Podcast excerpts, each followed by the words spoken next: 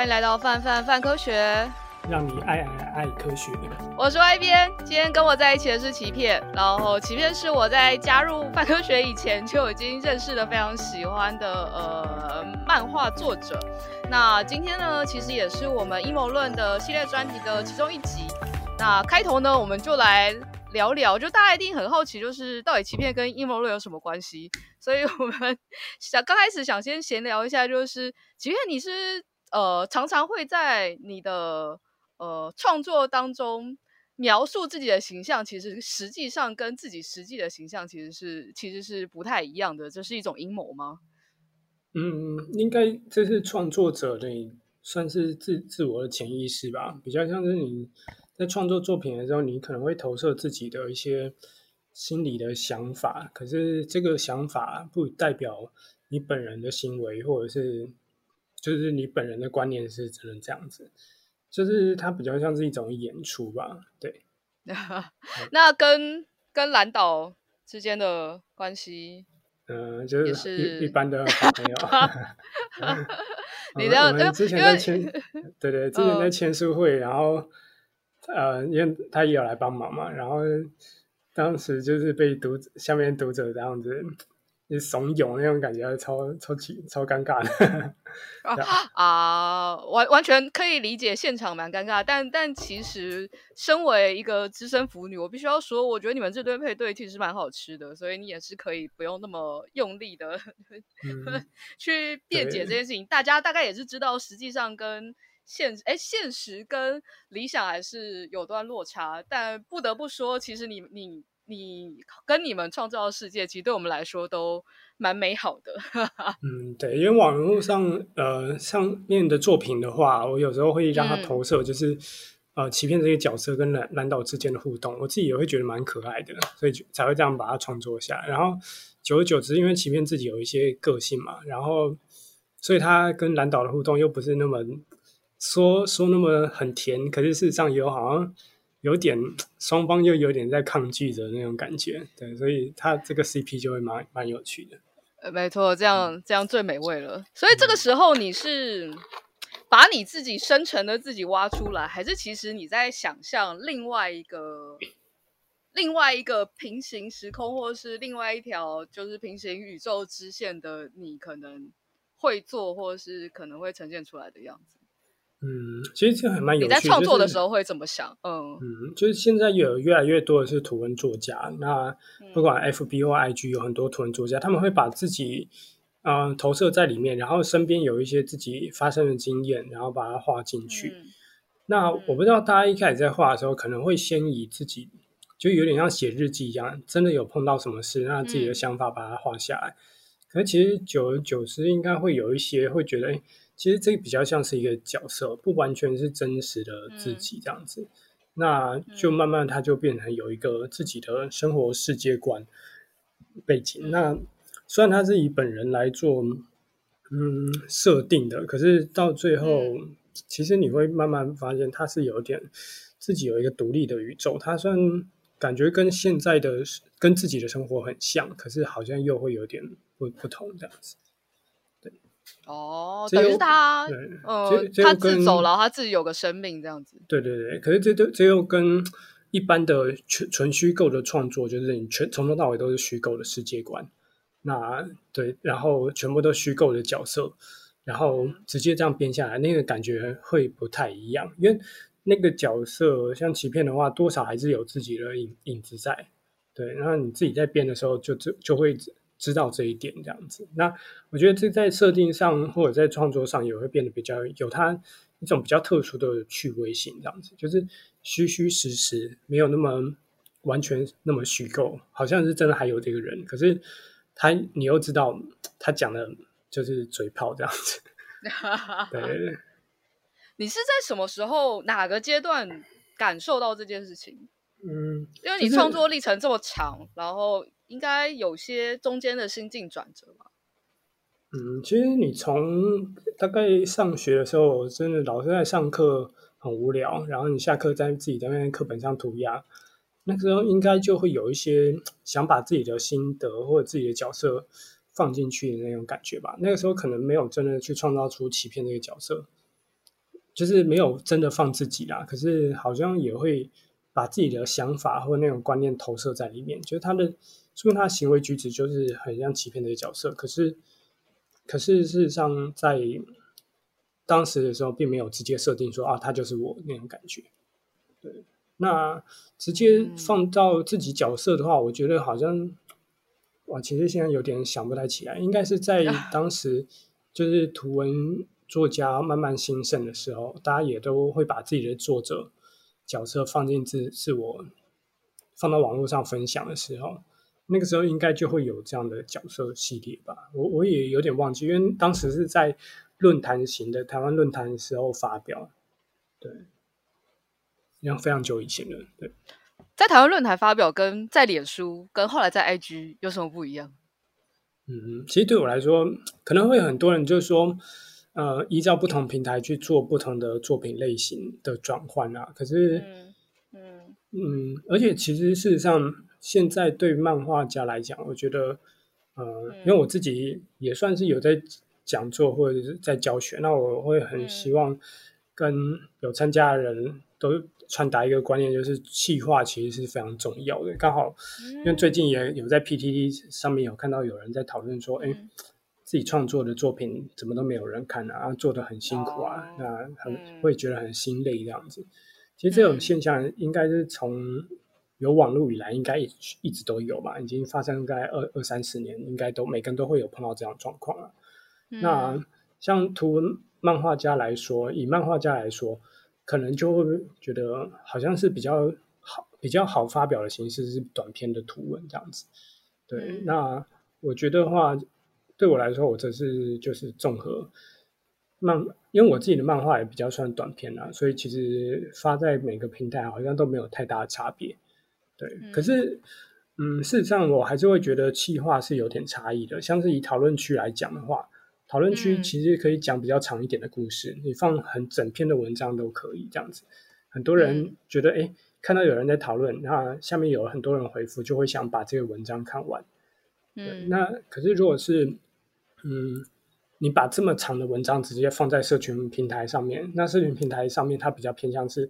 比较像素食内容型的。那素食内容可能就是十你十格之内就要交交代一个故事。那大家看了一篇文章，你不能超过两分钟，这样要不然就太长了，这样子。对，嗯。那 YouTube 的话，影片可能又是另外一种形式的，因为影片的形式有时候它可能是嗯，大家在吃饭的时候啊，边配。边看影片边吃饭这样子，那就会希望说影片长度长一点，对，就是会有不同的读者的情境，那就选择比较适合自己的发表形式这样子。嗯，说到企划，最近看到你一个很有趣的企划，叫做“欺骗伪科学”，可以为我们介绍一下这个是什么企划吗？嗯，呃，其实“欺骗伪科学”现在我们没有。就是嗯，做完调查之后，我们现阶段应该不会想，嗯、就是现在现阶段，对对，可能会先暂缓这样子，哦、先搁置。哦、因为嗯，欺骗伪科学的话，其实一开始是因为我会觉得说，如果说我在网络上创作的作品是比较偏向娱乐类型的，嗯、那大家都是诶娱乐类型看完笑笑这样子。嗯、那我在想说，如果说如果之后要出版的话，做出书的话。嗯如果说要在书里面怎么样增加它的，譬如说，呃，内容价值，让大家会觉得，哎，我会觉得，哎，我买这本书是值得我买回去的，可能会会是因为想要做个差异化吧，是因为你在网络上就已经看到是娱乐性的作品了。那如果说，哎，出书出版，就是大家要让消读者来付费的，大家还是会觉得，哎，怎么也是看娱乐性的作品，那这样会觉得我在网络上看就好了。那当时觉得说，为了做出差异性，那我们就在想说，也许在内容上有做一些调整。那调整一开始就想到说，嗯，要不然我们就加入比较实用性的内容。那实用性的内容的话，我自己的话，因为我自己的呃理工背景，我的就学背景，所以我就会觉得说，在里面加入一些科学，是我自己会很有兴趣的。而且也刚好，我自己某些作品也常常会提到一些科学，可是用一些比较娱乐的方式去传达出来的。嗯、那当时就觉得，哎、欸，要不然我们就来做一个有点实用又兼具娱乐的科学主题，叫做“欺骗伪科学”。嗯，那当时曾经也做了一些问卷调查，就觉得嗯，好像还反应还不错，就读者会想看科学，可是不会想看那么生硬的科学这样子。然后我们之后就直接，我其实这个计划也是做了蛮久了，大概就是呃，整体的形式也都有设定好，然后我自己也已经想好说要编怎么样的故事，有些草稿已经画出来了这样子。那这这个计划虽然目前是暂缓，可是其实这些作品应该未来还是会发表出去。那这个作品这个计划为什么最后暂缓的原因，是因为，嗯，我的我自己碰到的经历是这样子，就是我们的漫画形式可能是它有点像是科普漫画出版，然后内容的话就会是这样子。可能会一篇是带有主题性的娱乐漫画，那那个娱乐漫画会稍微提到一点科学的教育，可是不会提到太多，要不然这样子作品的话，那个就变得没有什么娱乐性这样子。那这篇作品也会在网络上做发发布发表，那也可以行，就等于说做一个这个出版的行销这样子。所以在那个漫画里面能够放的科学教育的内容不能太多，要不然放太多的话，其实很。在网络上公开之后，那个行销的效果可能会不太不太好这样子。然后在中间每一个每一则漫画中间的插页呢，也不算插页啊，就是插入的另外一个单元，则是比较正经的、比较有实用性的科学笔记，有图文再加上文字叙述的科学笔记这样子。就是譬如说，我们有做一个章节，呃，探讨啊饮食啊，那我们饮食后面的下一个章节就是讲。就讲到很多有关，嗯，当时做了很多主题，像是，嗯，就是哦胆，因为我自己像是胆固醇啊，或者是嗯、呃、心血管疾病啊，对于饮食方面的影响这样子。然后这一部分的话，则是就是会引述很多论文，然后写很多笔记这样子。那我们当时碰到最大问题就是，我漫画编得很好编，而且我编的也蛮愉快的，然后就是编得就是天马行空，很好想这样子。嗯，而在写那个笔记的时候，在写，我当时是花了非常非常多时间。我当时好像有参考，跑去台大图书馆去下载参论文，那些论文有来自像台湾医师，好像台湾医医界这个科学那个比较偏医学的期刊这样子，嗯，还有就是临床医学月刊。嗯对，还有就还有一些是直接就是大学的论文，博硕士论文这样子，嗯嗯、直接下载，然后这样一直看论文在参考这样子。因为我自己是会比较倾向说，我不要查网络上的太、嗯、太简单的文章，因为讲真的，网络文章我们这个主题目的是想要破解伪科学，那最重要就是你的资料的正确性。那我觉得最最终。呃，最终极的正确性应该就直接你去看论文好了。嗯，看一手资料。对对对，看当最就是最艰难的资料这样子。那个看到看了这个之后，就让我觉得有够像回到研究所的生活，一直看 paper。嗯、对，在那看 paper，然后那边写笔记，这个是花我最多最多时间的。因为讲真，这个是一个专业的工作，这就是博硕士教授在做的嘛，就是研究、嗯、研究生在做的事情。如果我现在只是想要做一个出版品的话，嗯，我会觉得我花那么多时间，就是第一个我自己自己比较还是真的比较喜欢编漫画啦，编搞笑的娱乐的东西，然后花了那么多时间在写这个 paper，会有一个麻烦就是会觉得说，就算你写的是第一手很正确的资料，可是就我的受众群，哦、受众群读者的话，他们可能只是想看一个娱乐，那实用性什么比重只要占。一点点就好，他们就觉得啊，有一个，嗯、有一个学到一点冷知识这样子就好了。我不需要说这个、嗯、这个书，因为我又不是真的研究生，我是要做 paper 什么的。对，所以到最后，因为这样子，我就会觉得说，哦，花那么多时间，可是到最后，说明读者也没有那么喜欢。那我应该把 paper。paper 交给我们看呢、啊 啊？对啊，应该是对对对，我觉得就是要我应该分工一下，有没有？就是要看 paper 是吧？那我们我们来看 paper，然后你再把它 拿去转化，啊、然后我们 paper 看完又可以再拿去写文章。真的呢，因为我们当时在，我在我也参考很多泛科学的文章啊，因为泛科学因为讲，感谢感谢我当时查了很多关键词都是泛科学文章的，像糖。糖类啊，蛋白质啊，胆固醇这一块的，因为你们这一块也是做的非常深入，就是有关饮食方面的。对，然后而且我想说，哎，泛科学文章是很值得信信赖的。感谢感谢，有下次我们可以来、嗯、来分个工，因为破解伪科学，其实我觉得也不是也不是难，就是我觉得最让人觉得无力的其中一个地方在，就是人家放谣言出来，基本上只要真假参半，然后随便也不是随便啦，就是揉一揉之后丢出去，它就开始在滚了。但是当你要破解它的时候，往往其实你要找好多资料，然后逐条逐句去猜，说它这句可能从哪里来，然后这句它大概参考了什么资料，但这资料不能这样引述，所以它这个的那个结构跟逻辑破绽在哪里，错在哪里？嗯，对，我记得当时你们刚开这个单元，就是呃谣言系列的时候，你那个有 A A S 边跟 P 编嘛，然后你们就在讲这个问题，说、嗯、你们自己做的有够累，然后。是，可是传谣言的人就是轻轻松松就谣谣言就轻松传出去。我们想象应该是比较轻松一点，虽然没有做过，嗯、但是觉得那应该是比较轻松。我觉得呃，这个这个我觉得蛮值得分析的，就是为什么科学方面的推广会这么、哦、真实的科学推广这么辛苦？因为我自己之前会去图书馆的时候，哦、就是疫情还没那么严重的时候会去图书馆。嗯、那我是很爱看那个 BBC 的科普杂志，嗯，就是还有那个。科学人我会看一点，可是科学人对我来说，我会觉得有点深。嗯，然后我其实在，我觉得那个现在少年少年，呃，忘记是什么出版社了，反正就是少年科学杂志，他们我觉得也是写的很丰富。哎、哦，要讲做科普出版的话，我会觉得，当时我最后也没有做下去，有个原因也是因为我看了他们的作品，你会觉得他们其实专业度很高啊，而且娱乐性也不差。可是，当然就是说。这种传达正确科学的难度，就是没有做娱乐性的商品传达效果那么好，或者做比较偏谣言式的，呃，也不是算谣言啦。我我就举个，我当我这几天也在想，就是嗯，像是做科学推广的，在台湾，我会想到一个还蛮有趣的例子，可是我觉得它的效益是还蛮大的，就是哦，不知道你有听听过关键报告吗？哦，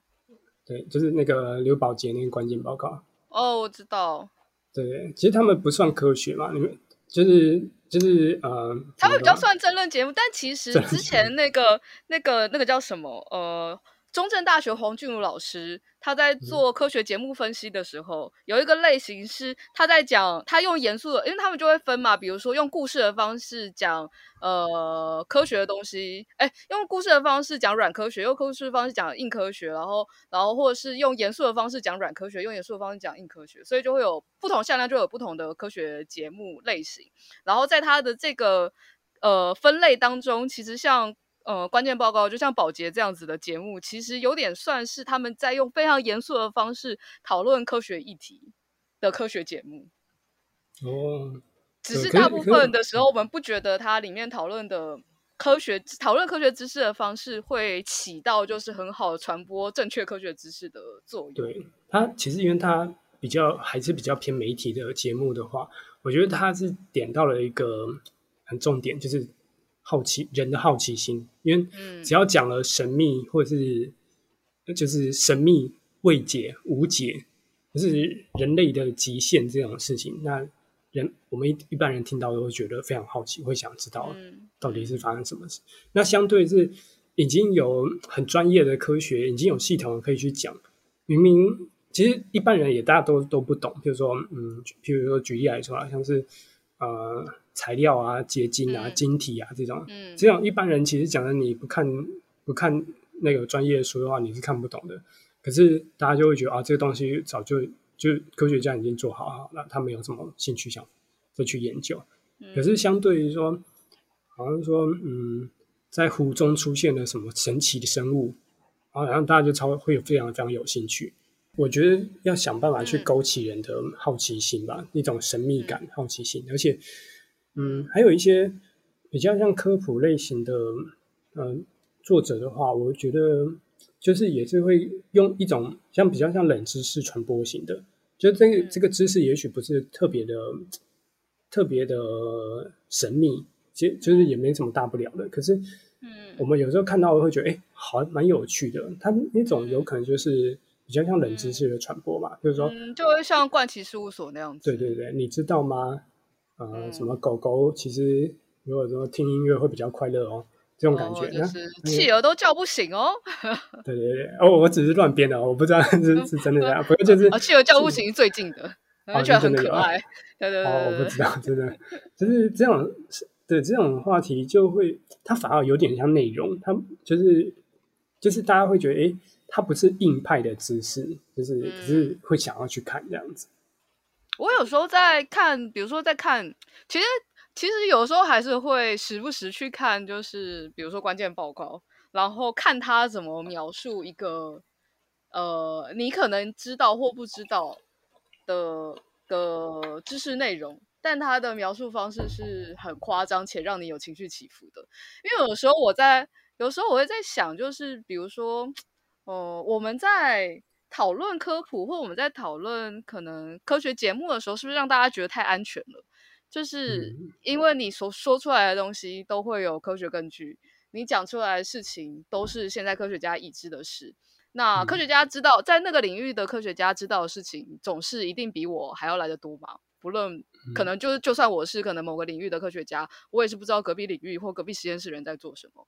所以就会变成说，一直都有那种我好像很安全，被网子包住的那种感觉，那就没有那种就是有一点冒险，然后有一点可以满足好奇心，然后它很神秘，然后然后你随时都不知道你到底会知道什么事。有有时候在看老高或小莫的时候，就会有那种感觉。我觉得有时候在看你的漫画的时候，我也会有这种感觉。哦，就是去钓呃，对，就是你刚刚说有点冒险，或者是带着人家情绪这种感觉。对对对，对，就我。对对对对对，因为我想到你刚刚说的比较安全的形式，就是比较像网子下面包住了，就是其实这种形式就比较像是上课，就是在课堂上老师就是这样子讲的，嗯、就是就算呃，当然老师他表达的方式可以很有趣，可是老师讲的就是已经发生的，而且是证实的，那而且是有一个科学系统的，那这种真的就会比较像上课，所以也许科普推广会辛苦，就是在。就会在这里，就是它既要正确，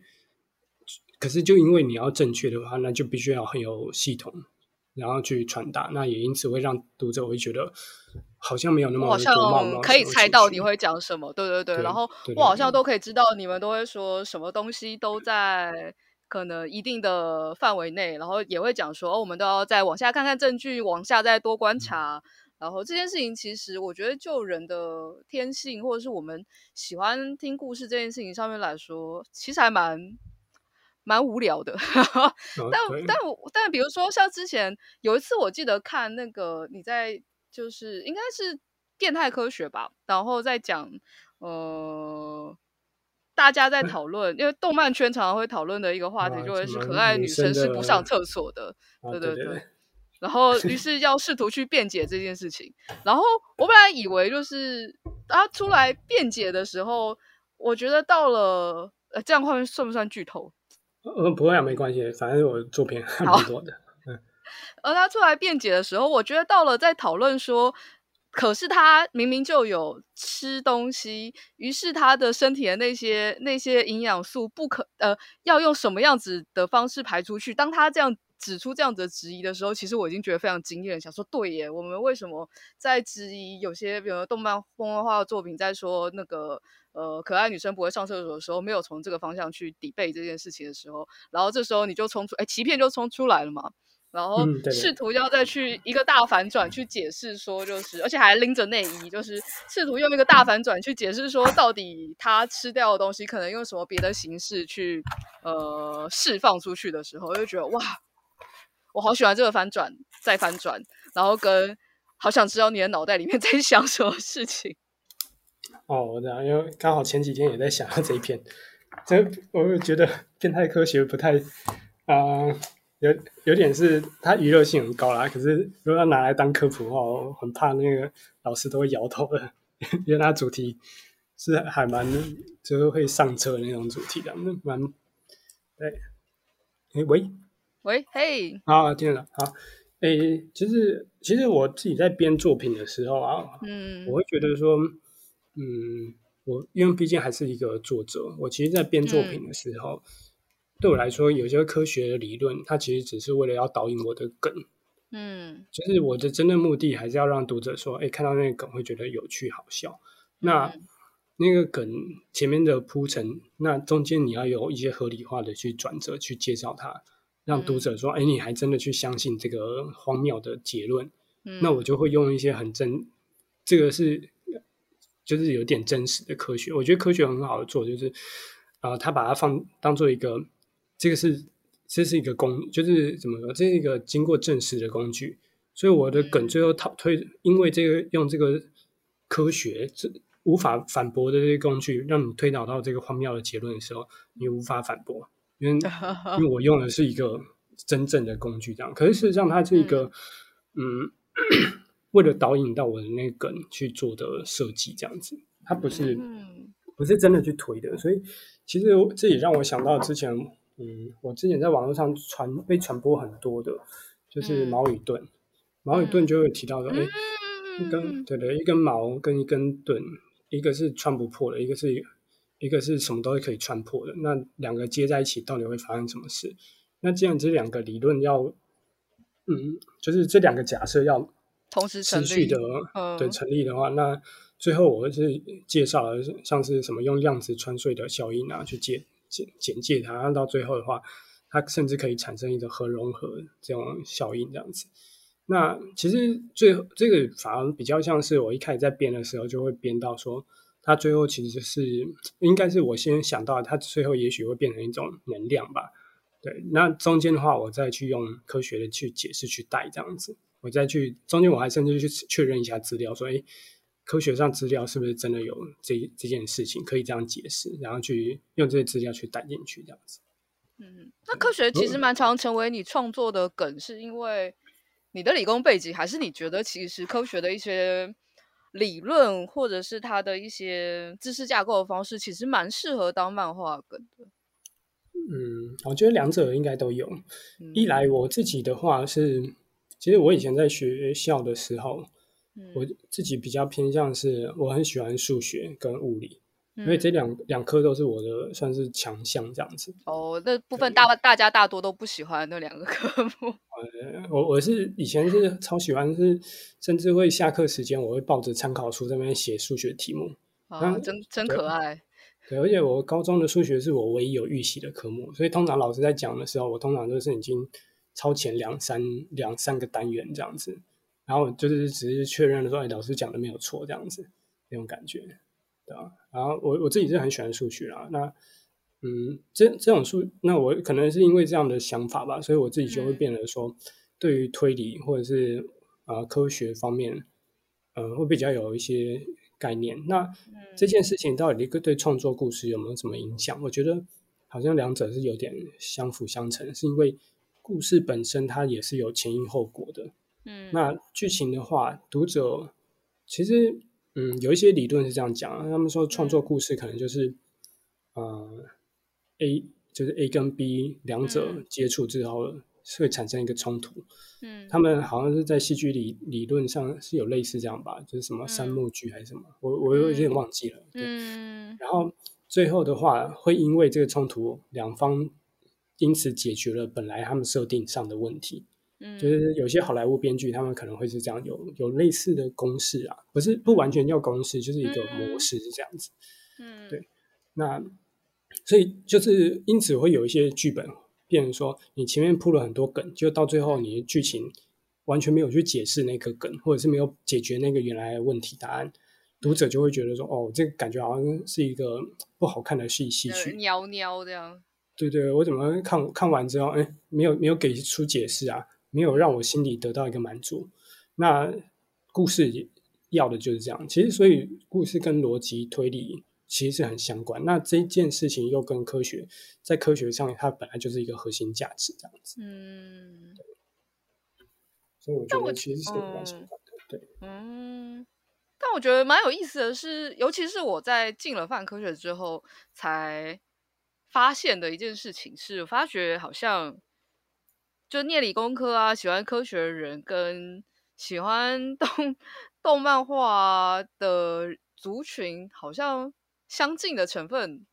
呃，就是他们重叠的比例好像颇高。我不知道，就你身边观察怎么怎么看？比如说，就我自己来说，我也是，我也是从小到大都看动漫画，然后也是腐女，然后呃呃也喜欢科学，然后于是觉得这两者之间的结合蛮自然而然的。哦、但是我也有，有对对对，就是你有没有感？就是但我长大长到现在，就会有一种本来周边跟我一起看动漫画那些国中、高中。或国小同学，他们就会在长大的时候就自然而然放下这件事情，然后他们其实也都正好不是理工科系，然后你就会想说，这两个属性为什么是被绑定了吗？还是这只是一个随机？就是它只是它只是相关，但不代表因果。你自己觉得？有啊，之前听你的 podcast 就会常常听到你，你会常常举很多有有对我来说有些是蛮冷门的作品啊，或者是你会讲到一些网络梗这样子，我觉得哦，你应该是看很多动漫这样子。但有点寂寞，就是如果不是跟你像你这样子的人聊天的时候，就会觉得，哎，你常常讲完，然后就哎没有反应，大家大家看不听不懂这样子。对对对对对，所以所以难怪会再犯犯科学，因为犯科学蛮多读者都会懂，然后就觉得科学跟仔仔是不是两个重叠太多了呢？哎，这个问题真的要观察的话，我我自己是呃，没有我这我自己的想法啦，我觉得我现在身边的人的话，因为比较多是动漫。喜欢画创作动漫的，或者是同样是喜欢创作原创漫画的，或者是同人作品也好。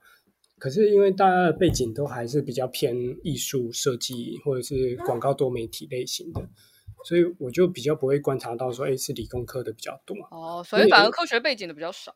对，而且其实说真的，因为我刚好是算是每个领域都有待过。嗯，我自己本身出身就是化工嘛，化学工程很硬、嗯、硬的理工科这样子。嗯、那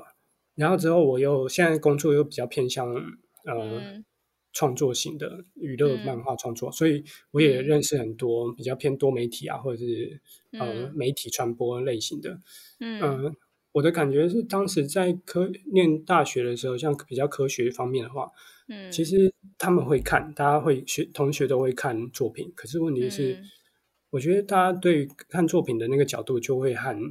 呃偏念艺术的这个角度会不一样。嗯，这个这个不一样，可能会是，嗯，在比较偏理工的话，他们会比较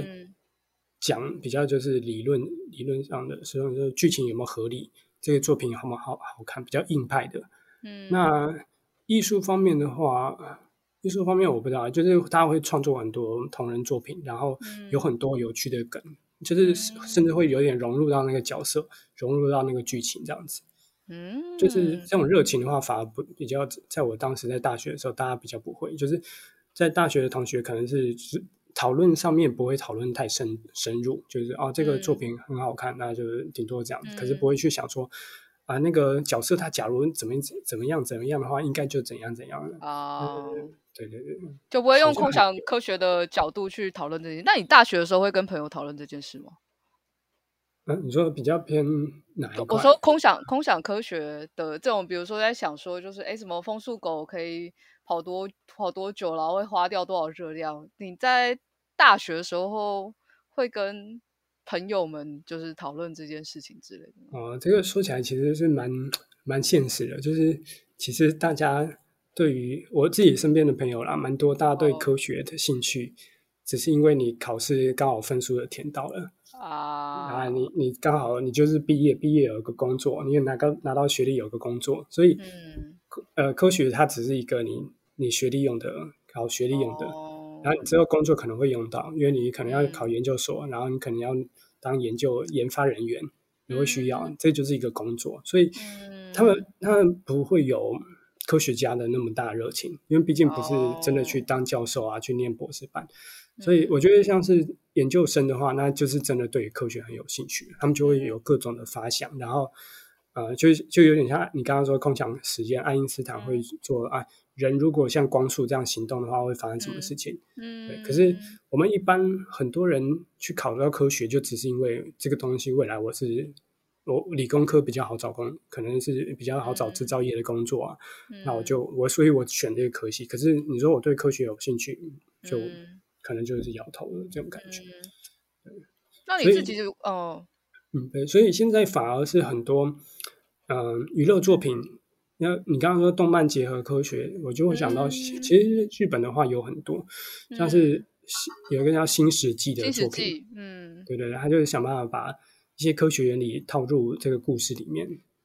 还有，我们都要一直在旁边说，就是那个大家并不会在一个世代当中做到那么多事情，但是，啊、但是看他就是一直往火箭世代发展，我们也是觉得哦，颇欣慰，内心很纠结。啊、对，对，对，对，然后那个工作细胞银支持，对对对，比宇宙更遥远的地方。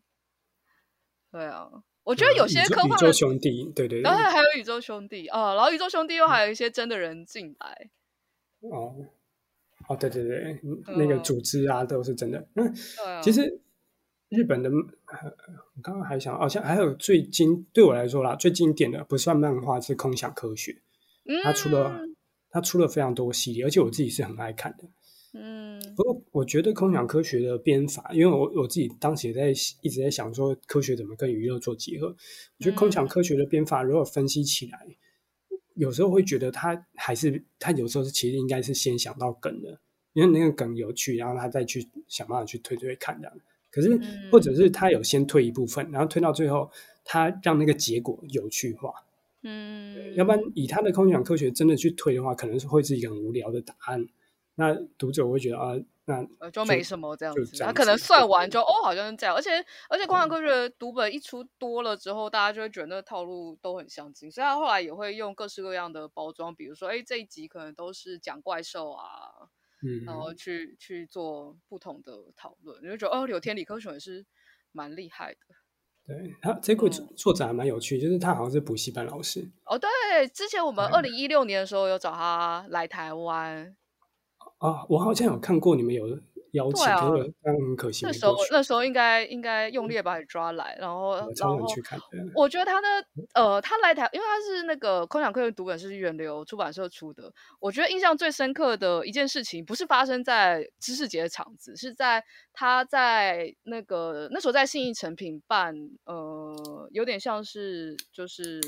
呃，讲座，就他那时候好像也刚好可能有本新书在台湾出，然后办那个新书的讲座，然后他因为他就大家就会问他问题嘛，然后大家问他问题之后，他就开始在现场拿白板在算，然后结果算到一半的时候，发 对对对，发现他的那个他的工程计算机坏掉了。然后，于是，于是他就，于是他就说：“哎呀，坏掉了。”然后，然后不知道现场有没有人可以借他计算机。然后他就想说，工程计算机哪有办法这样路上随便就是说有没有工程计算机，然后就拿出来。就你看到在那个现场，约莫三分之一的人立马从包包里面掏出工程计算机的时候，你看到那个场子，你真的都吓傻了。哦，所以都是理工背景的，很很有可能是工程师。对对对，然后身上都会带公数计算，因为我们在知道 iPhone 打横可以算某方面的开根号跟赛口赛的时候，哦、就不太会带。平常人也没有人在带工程计算机在身上了。哎，没有哎、欸，因为我在。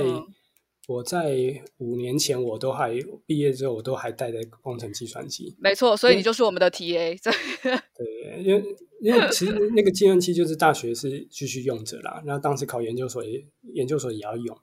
那所以就是计算机放在背包里面，就觉得好像是很自然的事情。对啊，很合理。所以当下那个看到那个场景的时候，再突然想到，就是像你刚刚讲的，就说这是蛮合理的啊。但我们都不会觉得平常人是长这个样子。然后于是他本人也吓到了，小时候就是哦，有一下子这么多台，怎么回事？哇，好，非常可爱。可下次应该要去看一下。可以可以，下次来的时候一定就。其实因为刚好最近我也看完了那个手冢治辉。智慧对手冢智慧的这个漫画之神的、嗯、算是自传，那这个自传有点可惜，是他好像本来要出两本，可是最后他只出了一本，那就没有再出。哦、嗯。呃，因为是因为他没有他本人就没有再写下去了，所以就是这个、嗯、就是对对我们读者来说，这就是唯一的一本自传，这样。算是自我口述的自传。嗯、就我会发现，其实柳那个手冢智慧其实对科学的兴趣是非常非常高的。而且他的启蒙是算是美国的科幻，一些像是那种 pop fiction，就是那种呃，当时没那么是那种呃科幻类型太空的科幻片。所以其实他的作品里面一直提到的是非常非常多科幻的。那而且这件事情像原子小金刚啊，对对，原子小金刚啊，然后他甚至有时候会，他好像有提到说。他当时已经有，就是在漫画里面就有画过，说，譬如说登陆月球啊，或登陆火星的故事。就之后登陆火星，就是之后 NASA 有登陆火星之后，就发现哎，上面状况不是他不是真的不是他作品里面的真的那样子。当那个作品已经是虚构的嘛，嗯、然后就有读者跑来骂他说：“你怎么 火星上都没有什么你说的这些东西？”这样子，他哪知道？对对对，可是就很厉害，是在那个时候他就已经想到了，呃，就是我们现在在现在太空总署在做的事情这样子。然后像是那那个。哆啦 A 梦，它其实也是继承了这个科普派。嗯，你们可以看到，它作品几乎就是很硬，呃，有时候其实是还蛮硬的科学这样子。嗯，哆啦哆啦 A 梦的很多道具，它基本上不会说啊，它就是一个神奇道具，所以就会这样子呢。它还会硬要讲一些，当然对我们来说就是有点不可，呃，可能对真的科学家来说这是不可不可思，有些是不可能的。嗯，可是他还是会解释说啊，他可能是用微波啊原理啊，让人家怎么样怎么样，原子啊，对。然后其实硬要讲的话，你说漫威系列，漫威系列它其实、嗯、对几乎都是科普，就是几乎都是科学。他说每个超级英雄原因是什么，就是都有科学的背景这样子。也当拘束器了，我觉得会是因为我们都知道科学可以做到很多事情，但也有其极限。我觉得当在讲到比如说可能超能力的时候，如果它一直被不断的无限扩张，其实那也会让故事蛮无趣的。那当他的能力越大，他相对来说就有一些也有很大的限制的时候，我觉得就会让整体的故事看起来更有戏剧性。然后我觉得在其中，科学社科学知识其实是一个蛮好的，可以被拉进来当做材料的一个范畴。嗯，因为对，可能那嗯那时候也蛮惊讶，比如说在看。大特就是奇异博士的时候，然后因为都知道漫，我们都知道漫威其实非常多部，尤其是后来漫威宇宙那个非常多部电影，其实都有呃找科学顾问在后面帮忙看他们的那个一些科学讨论，然后就在看 Doctor Stranger 的时候，发觉就是哦，连奇异博士都有呢，然后想说，可是是奇异博士不科学啊，到底是科学顾问做了什么事呢？他还是有介绍啊，就是说什么类似量量子领域啊，可是当然就是已经进到了魔法的世界了。对对对，对已经我觉得科学有点难达到的一个状态，这样。对对对，嗯。但你呃，你本来是念理工科，但为什么后来你决定投入这个相对来说其实好像跟理工没什么相关的产业跟行业啊？以前甚至在大学还没发表之前，我就一直有在做创作的习惯。那像是会在呃大就是就国中高中的时候就会在那种呃拿便当的单子，然后拿它的背面背面空白处画图，或者是在老师的、嗯、老师上课的时候在课本上画图。而且当时如果老师还要检查课本，还要赶紧急着擦掉这样子。我想这一件事应该也是很多人的创作上的回忆啊，对很多创作者来说，一定也是有经历过这一段这样子。嗯，然后我我自己的话，可能就比较不像是嗯。从一开始就是美工出身的，所以我的创作一直都是，嗯、呃，还是在念一般高中的学科。可是创作的话，就自己兴趣创作，所以也没有特别去练练习创作这样子。嗯，那一直到大学开始有一个正式的发表管道，你那个时候开始有，哎、欸，真的有人在网上看你的作品了，嗯，就会觉得，哎、欸，你是有一些，呃，这叫这叫什么？嗯。有成就感了，而且也会觉得有、oh. 对读者有责任了，就是你会希望呈现更多有趣的作品给大家看，这样。嗯，所以呃，可是那个时候其实也都还没有想过说要当一个全职创作者啦。嗯，然后一直到大学毕业之后，然后去考了研究所，嗯，念完研究所其实也都还没有想说要做全职创作者。那也是一直到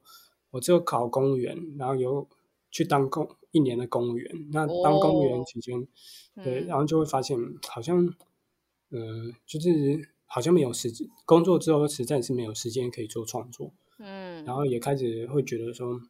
嗯，当哦当时又跟 LB 合作，就是一个、oh, 一个漫画家，然后我们合作的很愉快，然后也觉得说，哎、嗯，可以把这些作品发表，就是干脆就是出书卖卖看这样子，嗯，然后也发现，哎、嗯，好像可以，那我们就干脆跳出来直接做这样子。嗯，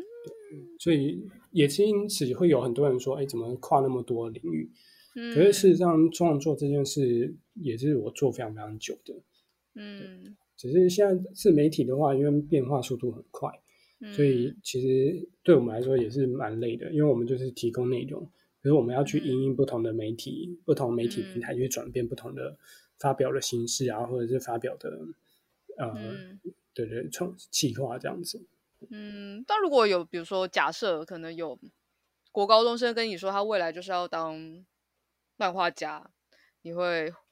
或者是他说他未来就想要做你现在做的事情的话。你会给他什么建议吗？或者是推推他，或者是阻止他吗？或者是 跟他说什么话之类的？嗯，其实我觉得现阶段应该会很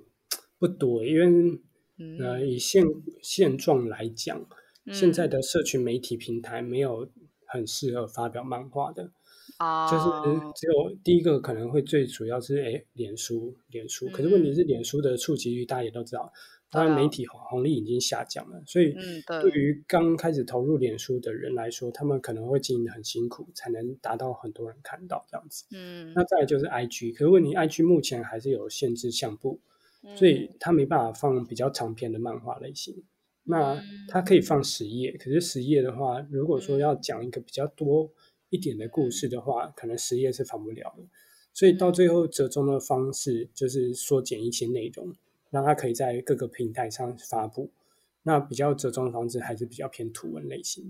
的，就是可以在十十个相簿之内把故事讲完，嗯，然后又达到一个梗这样子。而当当然能够传达又跟长篇漫画或短篇漫画不太一样，不一样，嗯，对。那有些人可能会考虑说，要不要投稿到像 Webtoon？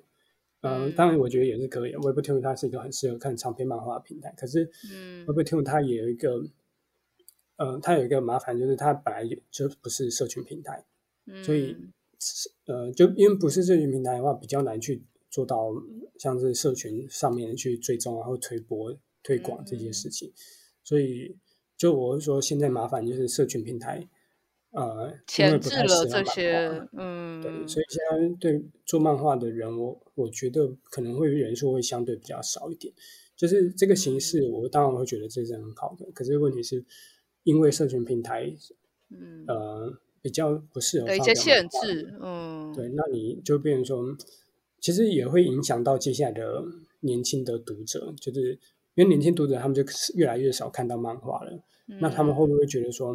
因为越来越少看到漫画，那他当然就不会知道这样这个这种创作形式，所以他们慢慢的可能大家会习惯说，哎，我就发表的是图文，或我发表的就是 YouTube 的影片这样子，嗯。嗯那像比如说，因为像那个日本的话有 PCF 嘛，然后 PCF 上面其实蛮多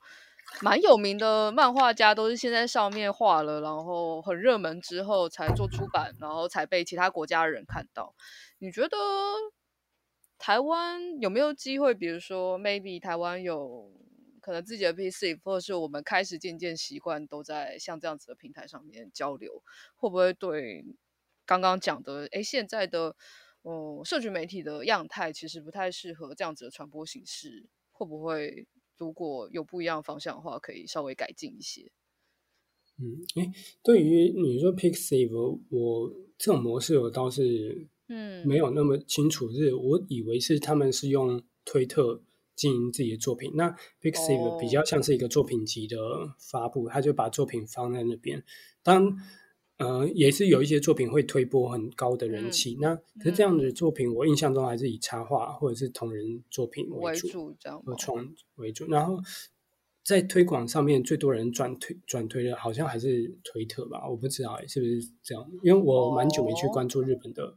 模式了，可是我自己感觉看起来像，比如说像之前那种什么，呃，一百天后就会死的鳄鱼那种比较短的四格，感觉的确它的主战场是在 Twitter，但是它的确把 PC 当成放作品集的地方。但后来也会有蛮多看到，呃，一些比如说，呃，台湾出版的漫画，然后上面就有说，就是他是呃 PC 的热门作家。那感觉应该就会是他们可能是用 Twitter 当做一种传播模式，然后但他起码能够把这些人导到一个比较适合看长篇漫画，或是比较好整理出整理成作品集，或者是把自己就是的的一个集结的地方。然后后来就会变成也有一些日本的漫画，诶，日本的出版社会去 PCF 找一些作品。然后让他出道。那当然，日本的生态，日本的那个漫画生态跟台湾非常的不一样。但是就是在你刚刚那样子分享之前，我其实没有想过的，没有想过，呃，原来现在台湾习惯的社群媒体形式，对于台湾现在漫画创创作者来说的，呃，限制是这么大的。嗯，会有蛮多的限制，因为台湾也是想做原创漫画平台。我就我知道，像是东立、嗯、东立角川应该都有，然后还有盖亚、嗯、好像也有自己出的一个原创漫画平台。可是，我觉得他因为毕竟是漫画平台，他们还是毕竟就是比较也有社群的功能，所以要做推广的话，社群功能还是最强大的，还是蛮重要的，对不对？因为它对它就是一个互动跟分享的一个平台，就是。而且就是等于再来就是用户数又是最高的，所以到最后、嗯、呃就等于是嗯相对图文啊，图文就直接是直接原生在社群平台上就可以有很多很高的人气这样子。嗯，那其他的漫画网站要把它连接过去会相对起来，要怎么样做配合？这个反而是那个这些平台最头痛的问题。那有关 Pixiv，它它因为 Pixiv 其实人数用户又很高，所以它其实、嗯。有带一些社群的功能，可是它会呃，举例来说，它的受众就会比较偏向是喜欢看动漫、比较喜欢看插画的，嗯，呃，读者群，就 ACG 领域的读者群，嗯，可是它可能就比较难去推推播到平常不会去看，对对，一般人。就是社社群平台可能是举例来说，社群平台可能百分之百的用户就是我们身边的人，可是可能会只有一部分人才会去看 Pixiv 这样子。不过，不过，因为日本的这个这个受众很大，所以你刚刚说用 Pixiv 去转贴，然后变成一个漫画形式，我觉得这也是一个蛮不错的方式。这个我之后可能要再研究一下，嗯、就是我也蛮好奇。嗯，对你如果之后你刚刚说那个漫画家，可不可以也再分享给我？到时候我们好啊好啊分享一下。好啊，因为你会觉得，像我们看你们都会觉得，你们应该是无拘无束，然后要把作品呈现到最好，然后，然后读者就是其实是我们也非常喜欢那种，就是诶没有被这些社群媒体限制住的你们。但刚刚这样一讲，想说，诶会受到脸书的相簿的呃的限制，然后触及的限制，IG 的张数的限制。然后论坛的人数跟互动人数的限制，然后就会觉得，哎，这些额外限制也太……一方面来说，它造成的演化压力，会容易趋同，让我们看到的创作者很容易都是同一种类型。然后另外一方面，多少也会心疼，觉得啊，你们的力量应该要花在更多必须要需要你们花脑袋的地方，而不是就是为演算法所苦，也是觉得蛮难过的。嗯其实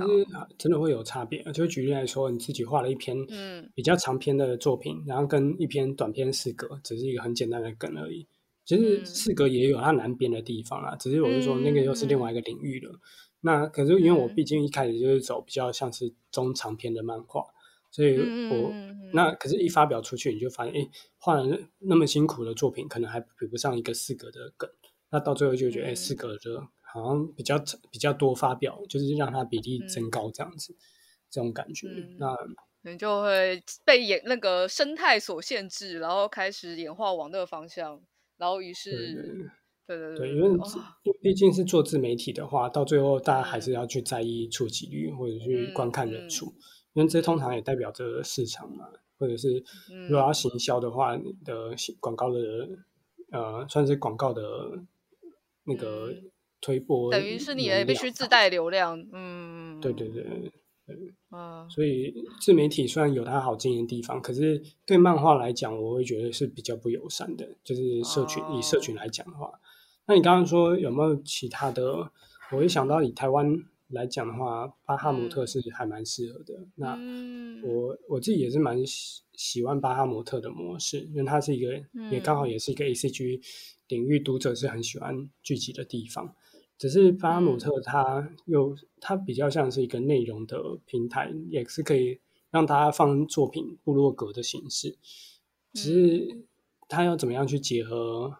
呃社群，这个也可以去想思考一下，这样子、嗯、也是另外一个。但我觉得，嗯，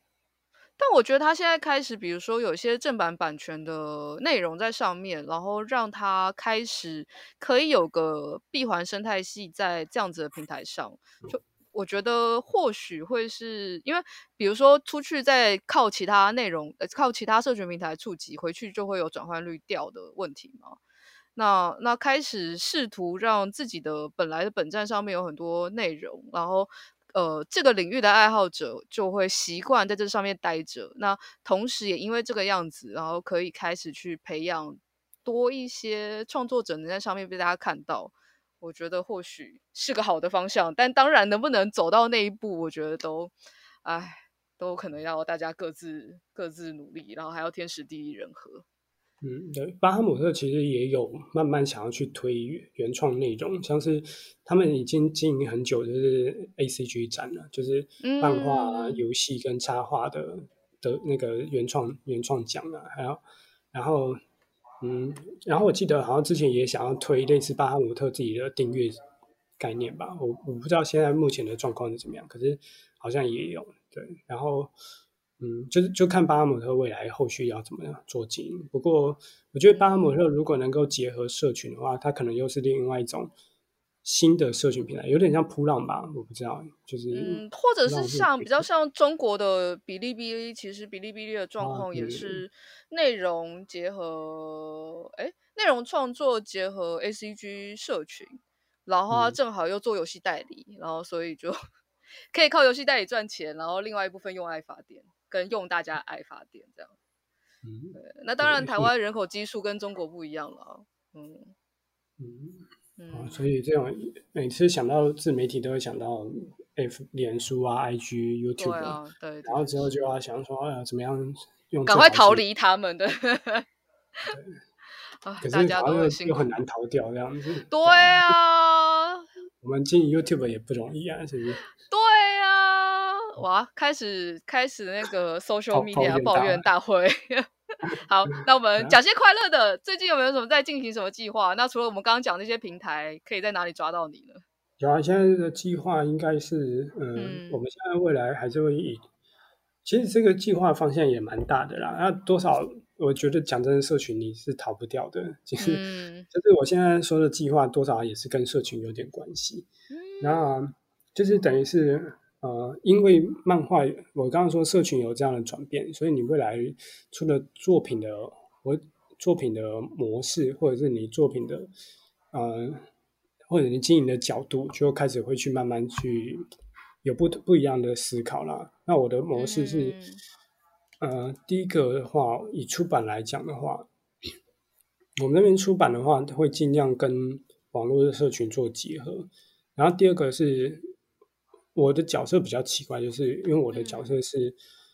嗯、呃，我是算是制作人角色或编剧的角色。那当然我自己也会画图，可是并不是所有作品都是我画的，所以等于是我会跟很多人、不同人、不同的漫画家一起合作这样子。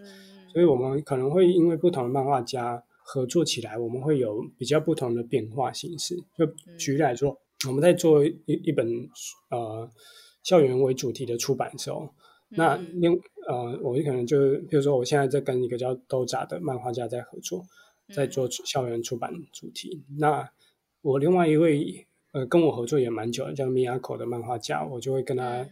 呃来做行销广告。那这个行销广告就是刚好行销这一本出版，就等于是同时可以进行很多的呃很多的作品。那或者是呃，我现在也有跟一个叫某鸭写的漫画家在合作。那我们现在经营的是比较像短片的角色类型。那角色类型的话，可能就未来是想去推角色。角色的话，未来就可能会想要走授权啊，或者是图像、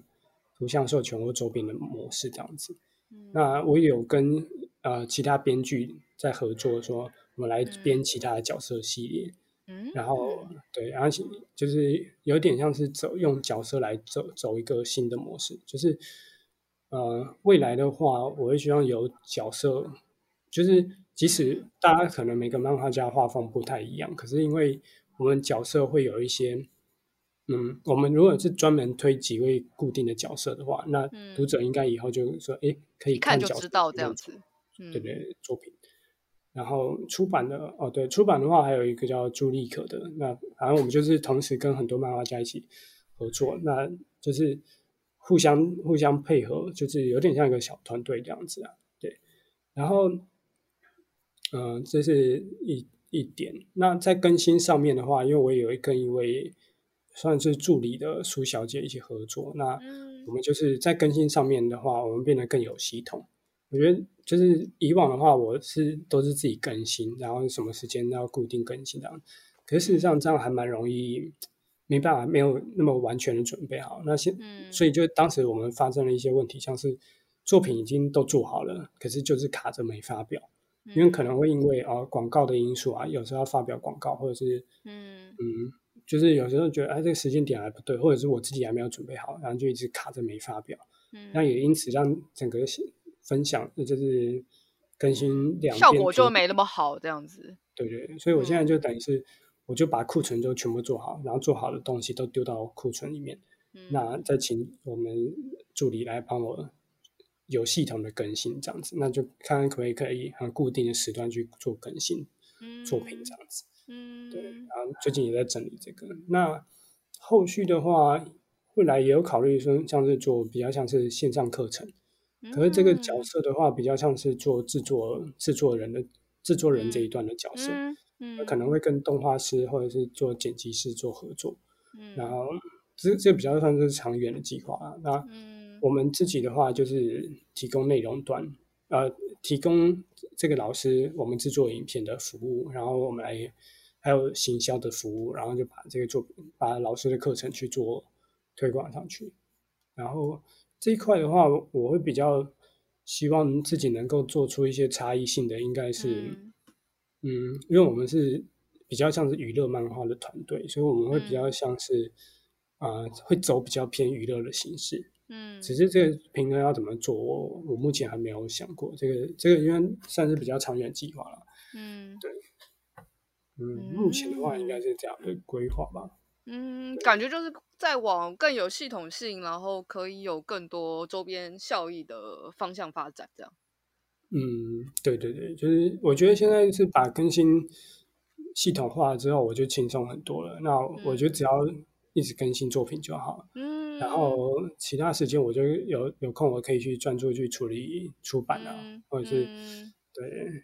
第一个就是出呃，整个方向应该就是出版，然后再就是角色，嗯、再就是课课程教、嗯、教学这一块。嗯，那当然。看看未来，如果说这边更新系统化之后，我也在我们也可以走接案或者是做广告、嗯、广告企划这一块的路线，这样子。嗯，对对对。不过不过讲真的啊，疫情影响蛮大的，就是让很多东西的进度都会停摆，然后这样子会停摆。对，因为大家没办法知道未来到底会发生什么事。嗯，对，也是希望疫情赶快结束，赶快结束这样。那刚刚前面讲了这么多 计划当中，好像没有听到就是呃科学跟漫画之间的结合。你往下还有想要做这件事情吗？嗯，因为我当初分析，其实科学跟漫画是很好做结合某个原因是因为啊、呃，它相对于文章来讲的话，文字的话，嗯、它因为文字毕竟不是图片，那有很多科学的概念或流程，它都是要用图像去解释。比如说，它反应机制就是某个原子会跑到这个这个这个地方，然后跟另外一个原原子做了怎么怎么结合，或者是产生了键结。那这些用文字叙述也是可以，可是其实还是图像当然是最方便。那制作制作漫画来说，又比影片来它的成本低很多，而且还有一个很很大很大的优势是在于说，以学习来讲的话，看漫画这件事是读者自己控制速度的。可是影像或者是声音的话，它比较像是读者去配合主讲人的速度，所以有时候主讲人讲完一个概念，其实大家可能还听不懂。可是因为主讲人已经讲下一个的概念了，那他就不得不就好，我就当做我自己懂了这样子。嗯，那漫画跟文字比较像，就是你看完这句，你真的看不懂，你再看再想一下。那你想完之后，那看你看懂了，你再看下一段，就是它的节奏是有差别的这样子。所以我就会觉得说，以漫画来学习科学是真的很有利，这样子。所以这也是我记得中中研院好像也开了很多届的科普漫画奖啊，嗯，好像有做了很多科普漫画比赛。科技部，科技部，对对对，嗯，对，然后有做很多的科普漫画比赛。只是当然可能它可以更更有系统化吧，或者是不是只是一个单纯一个比赛结束就结束？嗯、我觉得它其实应该很有的发展的，因为其实科学漫画这件事是，呃，在韩国跟马来西亚他们是发展的最、嗯、最兴盛的，真的。对，然后甚至他们就是你如果到到书店去看，应该几乎就是韩国跟马来西亚的书占儿童的科学漫画教育那边占一大部分。对，而且现在韩国蛮多漫画，后来现在台湾出版社都有代理进来。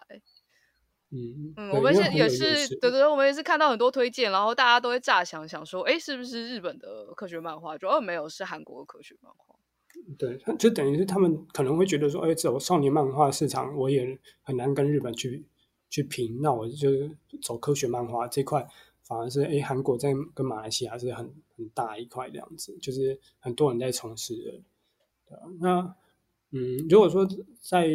嗯，你要如果台湾自己要做的话，嗯嗯，我就觉得这东西一定要有有系统，也而且。我自己做了一次，我自己做了一下，会发现这东西很难做一个人去完成的。嗯，就是啊，举例来说，嗯、呃，懂懂科学的人很有对于知识很有概念，可以很很快的产出一篇科普文章，很有系统把文字表达出来的人，他们对娱乐可能就没有那么强强的概念，就是他们会觉得，哎，你编这些东西，读者会觉得就是你在乱七八糟乱讲，那反而会。觉得啊，这个东西读就是你不能这样乱编，然后问题是编得太严肃，读者不爱看，又不觉得不好看。嗯，对对，那懂漫画的人，他们很会编娱乐作品，会做分镜啊，会做故事啊，会做角色。问题是他们没有科学概念，他们要重新去学习科学概念的话，会很辛苦。那所以这两个角色没办法做结合的话，也会变得会很很吃力这样子。我记得之前好像在台湾也有一个叫达克亚的。一个科普漫画系列，嗯，现在还有在画。呃，因为对，因为我、嗯、我以前很欣赏那个漫画家作者叫彭彭彭老师啊，他可是他之后过世了，嗯，然后现在好像是交给、哦、呃那个助手来绘制这样子。不过他们其实就是一个很棒的结合，而且其实听说在科普漫画的出版算是蛮蛮不错的这样子。嗯，然后我觉得这样的尝试就是很好。那希望以后可以让你有力气往这边走走，然后希望我们有机会可以合作。啊，对啊，因为其实说真的有趣的就是，你应该有听过 CCC 嘛？对啊，是。他那 CCC 其实讲真的，它也是一个知识再结合漫画一个很好的例子。对啊，对啊，没错。对，那其实 CC 那今天只是把我们的内容变成说，我们不是传达是历史或文化，嗯、而是传达传达成科学概念的话，嗯、那其实。以 CCC 这样的品质做出来的作品的话，然后是讲述科学的，这其实品质会很高，而且内容又很也会很有趣，这样子，对。真的蛮希望，对啊，蛮希望可以可以有这样子的结合。然后我们自己看 CCC 就会觉得，应该科学可以卡进去一个位置，就呃没有，就就有点像 CCC 科学版嘛，就是 CCC 是以历史跟文化为主题，那我们就变成说，哎，我们今天是变成以科学为主题的，对对啊。哎，赶快跟科技科技院申请，科技部啊，没有，这边可以。那我差不多结了，还有要补充的吗？Okay, okay. 好，嗯、那好就先这样。好，那我我小小小下个结尾。好，好，那就今天很开心可以跟启片一起聊这么多跟创作有关、跟科学有关，然后也希望未来有机会，我们可以让我们的呃听众跟读者们看到更多不同形式的内容。那今天就非常谢谢启片，那我们今天就到这里结束喽，谢谢大家，那拜拜。那也谢谢，拜拜，拜拜。以上就是本集科科聊聊的节目内容。另外，为了感谢广大读者，泛科学在十周年之际开放官网新功能啦！只要加入免费会员，你就能留言评论、自定追踪、点击光点，还能获得好玩的知识成就，升等练功。快点击资讯栏链接，加入泛科学，轻松玩科学。